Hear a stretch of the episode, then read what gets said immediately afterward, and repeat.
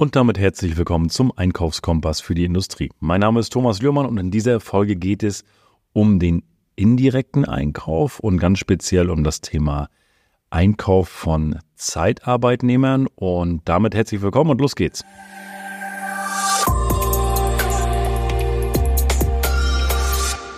Ja, heute wie gesagt das Thema indirekte Einkaufen. Was zählt zum indirekten Einkaufen? Natürlich ist es auch das Thema Zeitarbeit. Und ich möchte heute einmal dir kurz erläutern, wie läuft das Thema Zeitarbeit bei uns ab im Metallbauunternehmen? Wie regeln wir das? Wie haben wir das geregelt? Wie ist es jetzt?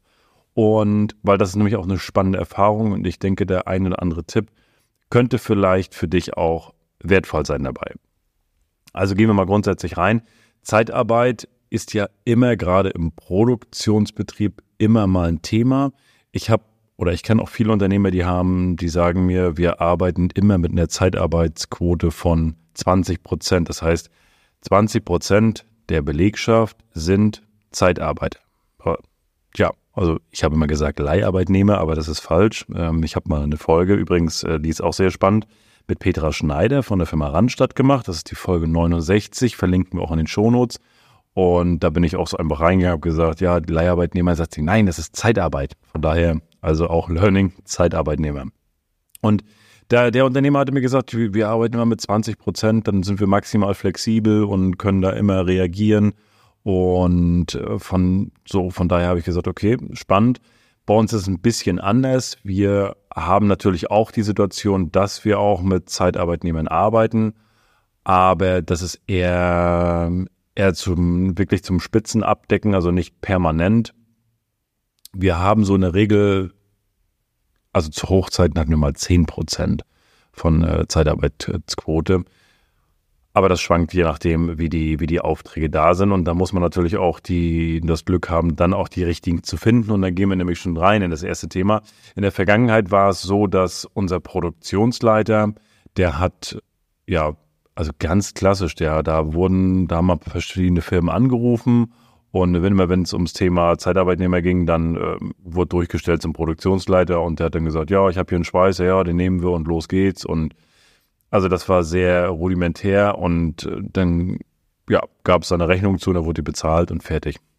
Und ich gucke natürlich dann auch meine Zahlen regelmäßig durch und ich habe dann gesehen, ich sage, Mensch, irgendwie, das ist aber ein ganz schöner Batzen Geld, der hier jedes Jahr weggeht für das Thema Zeitarbeit. Und dann haben wir angefangen, das nämlich dem Einkauf zuzusortieren, weil da gehört es grundsätzlich auch hin, weil es ist letztendlich, wenn wir so wollen, eine Dienstleistung, eine Fremdleistung, die wir einkaufen auch. Und da muss sicherlich auch die Produktion eine Rolle spielen, wenn es jetzt um Produktionsmitarbeiter geht, aber da können wir auch Dinge festlegen, die dabei eine Rolle spielen. Und deswegen haben wir dort unseren Einkauf ja die Aufgabe gegeben, auch da wirklich die Gespräche zu führen. Und wir haben da so ein, ich nenne es mal, so ein paar Regeln aufgebaut, auch für den Einkauf, wie wir denn mit Zeitarbeits, äh, Zeitarbeitsunternehmen zusammenarbeiten. Und das erste ist, was, was, wenn man sich damit auseinandersetzt, man kann ja nicht einfach so eine Zeitarbeitsfirma anrufen und los geht's und dann kommt hier jemand, sondern es gibt ja auch ein paar rechtliche Grundlagen. Und es gibt viele gute Unternehmen, es gibt aber auch ein paar schwarze Schafe und es gibt da einfach so ein paar Basics, die man beachten muss, ob wirklich diese Urkunden alle da sind. Das sind so verschiedene Urkunden, ob das Unbedenklichkeitsbescheinigung der Krankenkasse sind, also führt das Unternehmen auch letztendlich die Krankenkassenbeiträge ab und so weiter. Und das muss auch das wird regelmäßig dann auch äh, abgerufen und überprüft, weil nur weil man es einmal abgerufen hat, heißt es nicht, dass es permanent so ist. Und da gibt es insgesamt mehr als 15 Checkpunkte, die wirklich dort ein Lieferant in dem Moment auch erfüllen muss, bevor wir ihn überhaupt zulassen.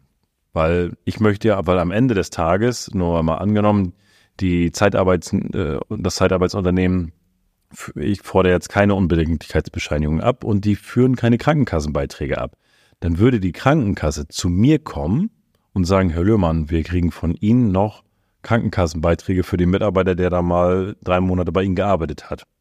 Obwohl ich die eigentlich ja schon der Zeitarbeitsnehmerfirma bezahlt habe. Und das ist dann, wo ich sage, wow. Also deswegen, das ist auch so ein Tipp. Achtet darauf, wie gesagt, das sind noch ganz, ganz viele mehr Punkte. Und die gilt es definitiv zu beachten. Und so sind wir hingegangen und haben erstmal die festgelegt. Was müssen wir beachten, wenn der Einkauf jetzt wirklich dann Zeitarbeitnehmer oder Fremdleistung einkauft? Also das ist wirklich wichtig. Und wir müssen natürlich auch gucken, welche Tätigkeiten haben wir denn im Unternehmen und wo sind da ungefähr Richtpreise. Also wir sind dann hingegangen und gesagt, okay, welche, welche Mitarbeiter brauchen wir? Bei uns ist es zum Beispiel Metallbauer. Ähm, wir brauchen reine Schweißer, Zerspannungsmechaniker, Maschinenbediener, Lagermitarbeiter. Äh, und so haben wir das erstmal aufgelistet, haben für uns Preise dazu geschrieben, also unsere Preise, die wir zahlen können. Und das ist auch nochmal eine spannende, eine spannende Liste, denn wir sind hingegangen und haben nämlich mal wirklich ausgerechnet, weil das halt, also viele denken immer, oh, Leiharbeitnehmer, die sind ja so teuer, oder jetzt habe ich schon wieder gesagt, ne, Leiharbeitnehmer, also Zeitarbeit ist so teuer, das, das rechnet sich ja gar nicht. Aber wenn man dann mal dagegen rechnet, ich habe halt bei, bei meinem Mitarbeiter habe ich Krankentage, Urlaubstage, Feiertage. All das habe ich bei meinem festangestellten Mitarbeiter alles inklusive. Das muss ich zahlen. Wenn er krank ist, ist er krank, dann muss ich ihn trotzdem zahlen. Wenn Urlaub ist, zahle ich trotzdem Urlaub. Das ist alles bei, bei Zeitarbeit, ist das alles nicht der Fall. Und so haben wir das alles mal gegenübergestellt, weil ich habe ja zum Beispiel auch, auch meine Lohnnebenkosten, Rentenversicherung, Krankenversicherung, Pflegeversicherung, Arbeitslosenversicherung, diese ganzen Thematiken, auch das muss ich nicht abführen und, und das mal wirklich gegenüberstellen und dann, und dann mal gucken, was kommt denn für ein Stundenlohn raus bei meinem Mitarbeiter, der fest bei mir im Unternehmen arbeitet, im Vergleich zur Zeitarbeit, was da für ein Stundenlohn ist, weil das wird auch immer nach Stundenlohn berechnet. Und dann sehe ich nachher schon, jetzt kann ich sicherlich auch noch ein bisschen sagen, okay, der ist vielleicht nicht ganz so produktiv, so wie mein fester Mitarbeiter am Anfang, rechne ich vielleicht noch einen kleinen Abschlag rein.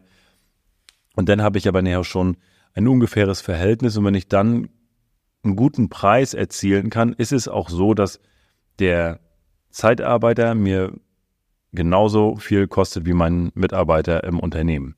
Und das ist eine spannende Rechnung und die würde ich auf jeden Fall machen, weil dann kann man auch mal hingehen und sagen, auch wenn die, wenn das Unternehmen sagt, Mensch, und äh, der kostet aber als Beispiel mal 45 Euro die Stunde. Und du weißt ganz genau, ah, ich habe jetzt aber hier nur einen Wert nur als Beispiel von 20 Euro. Dann weißt du, okay, das, das funktioniert nicht. Das geht nicht. Also dann gibt es ja nur zwei Optionen. Entweder du hast die Möglichkeit, dann nochmal Rücksprache zu halten mit in der nächsten Instanz, wo wir sagen, wie sehr ist es wirklich, es gibt niemand anders am Markt, wir haben nur hier eine Person, die das kann und äh, entweder wir machen das oder wir können den Auftritt nicht gewährleisten, dann muss man vielleicht sowas mal machen. Ansonsten heißt es weitersuchen und dort den richtigen Mitarbeiter zu finden oder die Mitarbeiterin, der, wo das passt, dieses Niveau von Mitarbeiter aus der Zeitarbeitsfirma und eigenen Arbeitnehmer. Das sind, wie gesagt, wichtige Sachen, die, die der Einkauf auch bei uns wirklich berücksichtigen muss und danach gucken muss. Das nächste sind Zahlungsbedingungen. Auch die haben wir festgelegt, auch welche Zahlungsbedingungen wir benötigen, weil da gibt es auch ganz unterschiedliche. Manche gehen da mit Zahlung sofort rein und äh, sofort ist, kann man grundsätzlich machen, aber der Prozess dauert ja allein schon ein paar Tage und von daher auch das muss geklärt sein, welche Zahlungsbedingungen sind da. Also eigentlich der klasse, klassische Weg, aber auch beim, bei Zeitarbeitsunternehmen muss sowas natürlich auch geklärt werden. Das, das nächste Thema ist Übernahmefristen. Also welche Übernahmefristen hat das Unternehmen? Ganz häufig ist es so, also wir haben sehr viele Mitarbeiter auch so über die Jahre fest eingestellt, die eine lange Zeit bei uns waren, über die Zeitarbeitsfirma sich gut, gut gemacht haben, wo wir wirklich gesagt haben, das sind tolle Leute und wir würden sie gerne übernehmen. Und dann arbeiten die schon, ich sag mal, ein Jahr bei uns und dann muss ich noch vier Monatsgehälter nochmal zusätzlich on top zahlen, dass ich den Mitarbeiter dann einstellen kann. Und da sage ich dann so, Mann, das ist jetzt irgendwo, ähm, finde ich denn auch irgendwo nicht ganz fair. Und das würde ich auf jeden Fall mitverhandeln. Da musst du natürlich gucken, was möchtest du, wo ist dein Ziel. Ich sage immer Übernahme kostenneutral, wenn ich ihn irgendwo sechs bis zwölf Monate beschäftigt habe, möchte ich eine kostenneutrale Übernahme haben. Das ist natürlich das Ziel und, und die meisten Unternehmen gehen da auch mit, wenn wir nicht nur eine Eintagsfliege haben und nehmen dann nur mal einen Mitarbeiter im Jahr, sondern in der Regel wissen die Firmen ja auch, Mensch, sie haben mehrere, die, die dort ähm, abgerufen werden, auch und dann, und dann funktioniert das auch. Aber das würde ich definitiv mitverhandeln, wenn man mit Unternehmen spricht und die die Kriterien erfüllt haben, wo das Preisniveau passt, dann würde ich aber auch sowas in, in, in einem kurzen Rahmenvertrag wirklich klären, ob es jetzt ein genau, konkreter Rahmenvertrag ist oder einfach auch nur ein Dokument, was ihr aufsetzt und sagt, das sind die Vereinbarungen, unter der wir zusammenarbeiten, dann ist das ein, ein, ein, ein, gutes, ein gutes Mittel. Der nächste Punkt ist Abmeldefristen. Auch die müssen mit vereinbart werden. Das heißt, wie, also wenn ihr den, wenn ihr jetzt sagt, Mensch, ich, der Mitarbeiter ist jetzt erstmal für geplant für drei Wochen da, vielleicht auch noch länger, wir gucken mal, wann melde ich ihn ab? Und da auch die Abmeldefrist reinzunehmen. Bei uns ist es so, wir vereinbaren immer eine Woche. Also wir sagen dann zum Beispiel am diesem Freitag Bescheid, pass auf, nächste Woche ist der Mitarbeiter oder die Mitarbeiterin noch bei uns im Unternehmen, danach dann nicht mehr. Aber auch das muss mit verhandelt werden. Da gibt es auch unterschiedliche Sachen und umso kürzer der Zeitpunkt ist natürlich, umso weniger Tage, umso flexibler bist du natürlich im Unternehmen. Und äh, weil du manchmal gibt es ja Situationen, dass ein Auftrag doch schneller durchläuft und dann Mitarbeiter doch wieder da sind, die vielleicht krank waren. Und äh, dann brauchst du den Mitarbeiter vielleicht doch nicht in dem Moment und sagst, okay, dann bist doch besser, wenn er dann schon anstatt 14 Tage Abmeldefrist nur fünf Tage hat, als Beispiel. Und das sind die Dinge, auf die wir halt auch äh, konkret achten. Natürlich auch, und da gehe ich auch von aus, alle fachlichen Dinge. Ne? Also beim Metallbauer Helfer jetzt in unserem speziellen Fall, da gibt's keine großen Anforderungen. Da gucken wir natürlich immer auch, wie ist der Mitarbeiter mobil. Wir haben eine gute Anbindung auch von Bus und Bahn, das funktioniert, aber gerade im Dreischichtsystem ist es auch so, dass äh, an gewissen Stellen die Mitarbeiter halt auch einen Führerschein brauchen, weil nachts hier oder abends spät dann hier auch nichts mehr bei uns ankommt, kein Bus und Bahn und dann müssen die Mitarbeiter halt auch einen Führerschein haben, damit sie herkommen. Aber wenn sie das nicht haben, weiß ich schon immer, das wird ein Thema werden. Und von daher achten wir auch auf solche Dinge immer speziell bei den einzelnen Positionen oder bei Schweißern zum Beispiel, dass die gültige Schweißerpässe haben, weil mir nützt natürlich nicht jemand einer, der, der schweißen kann und dann aber keine gültigen Schweißerpässe hat für die Verfahren, die wir benötigen.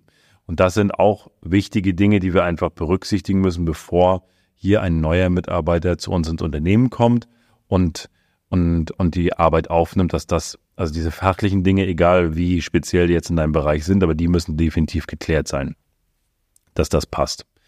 Und dann machen wir es auch in der Regel so, dass wir einen Schnuppervormittag machen sozusagen. Wir haben das ja bei unseren fest eingestellten Mitarbeitern auch so, dass wenn wir die Mitarbeiter, wenn wir die Mitarbeiter, bevor wir sie einstellen, gibt es immer einen Schnuppertag und so ähnlich machen wir das halt auch mit den, äh, mit den Zeitarbeitnehmern, wo wir dann hingehen und wirklich sagen, schick ihn mal vorbei für morgen Vormittag, gerade beim Schweißer. Wir gucken uns mal einen halben Tag das an und gucken, wie das funktioniert. Wir wollen ihn länger haben, auch wir brauchen ihn länger. Ähm, und dann kommen die mal für einen halben Tag vorbei, kostenfrei und wir testen. Das ist, gehört dazu. Und immer dann, wenn man länger auch zusammenarbeitet mit einem Unternehmen oder auch mit zwei, drei Unternehmen, dann ähm, ist das ein wichtiger Punkt, weil als Beispiel, wir haben es auch schon gehabt, dann schicken sie halt Mitarbeiter, die dann die schlecht motiviert sind und, und dann noch auch schlecht schweißen können, obwohl sie alle Schweißerpässe haben oder das nicht konstruieren können und dann zahle ich irgendwie den ganzen Tag und sage dann doch nicht, äh, weil die Qualität schlecht war. Das ist dann auch nicht im Sinne des Erfinders und von daher würde ich dir da auch empfehlen, auch immer reinzugehen und da so einen, so einen halben, halben Tag mit zu inkludieren. Das ist selbstverständlich. Es muss natürlich immer die Waage halten, darf natürlich nicht ähm, so gefühlt jeden Tag einer äh, für, für einen halben Tag for free kommen. Das ist, macht natürlich auch keinen Sinn. Aber das ist auch noch ein, ein guter Hinweis, der sehr praktikabel ist. Ja, das waren einmal so ganz kurz die Themen, wie, wie, wie gehen wir mit Zeitarbeit um. Ich kann dir noch empfehlen, dir die Folge anzuhören mit Petra Schneider von Randstadt, Folge 69, ist verlinkt, auch sehr spannend. Und dann hast du jetzt einmal so einen kompletten Überblick, was so, wie wir mit dem Thema umgehen, aktuell und was da so auch noch ein paar Tipps sind, um das eine oder andere auch mit zu berücksichtigen. Ja, Ich wünsche dir viel Spaß beim Umsetzen. Hoffe, für dich war was Interessantes dabei. Freue mich, wenn du den Kanal abonnierst und ihn auch gerne weiterempfehlst bei Leuten, wo du sagst, Mensch, der Podcast vom Thomas, der wäre noch interessant für meinen Kollegen oder wie auch immer, dann empfehle das gerne weiter. Freue ich mich. Und an dieser Stelle euch viel Spaß weiterhin beim Zuhören.